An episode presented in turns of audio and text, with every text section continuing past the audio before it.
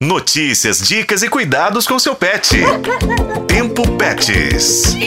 Seguimos com a nossa série sobre a importância da castração em cães e gatos. No episódio de hoje, eu, Daniele Marzano, e meu parceiro na produção do Tempo Pets, Juscelino Ferreira, vamos continuar falando com a médica veterinária Samila Santos.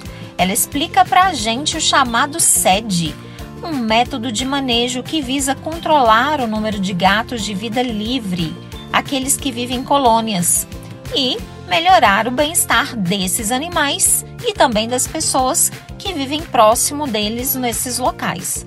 Então, doutor, explica para a gente o que é esse SED.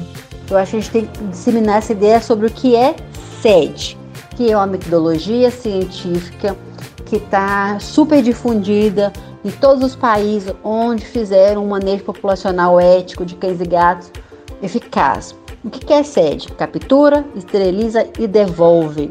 Esse, esse método parte do pressuposto principalmente para gatos ferais, gatos de colônia, onde às vezes eu tenho gatos extremamente antissociais, que eles não interagem em momento nenhum com o ser humano. E aí como que é feito? É armadilha, castra-se esse gato, geralmente o sede mais rápido é o macho, 24 horas é uma cirurgia minimamente invasiva, menos invasiva ainda do que as comuns, e solta esse animal entre 24 e 48 horas. Mas, doutora, como o protetor pode fazer com o pós-operatório? Vai precisar de uma gaiola para ficar esse animal, fazer parcerias com clínicas veterinárias que podem receber, que já estão entendendo como fazer esse manejo e também preparar os protetores, né? Que eu acho que é uma parte importantíssima que os protetores eles sejam ensinados qual que é o manejo desse gato feral, que ele vai, ele vai ficar o mínimo possível.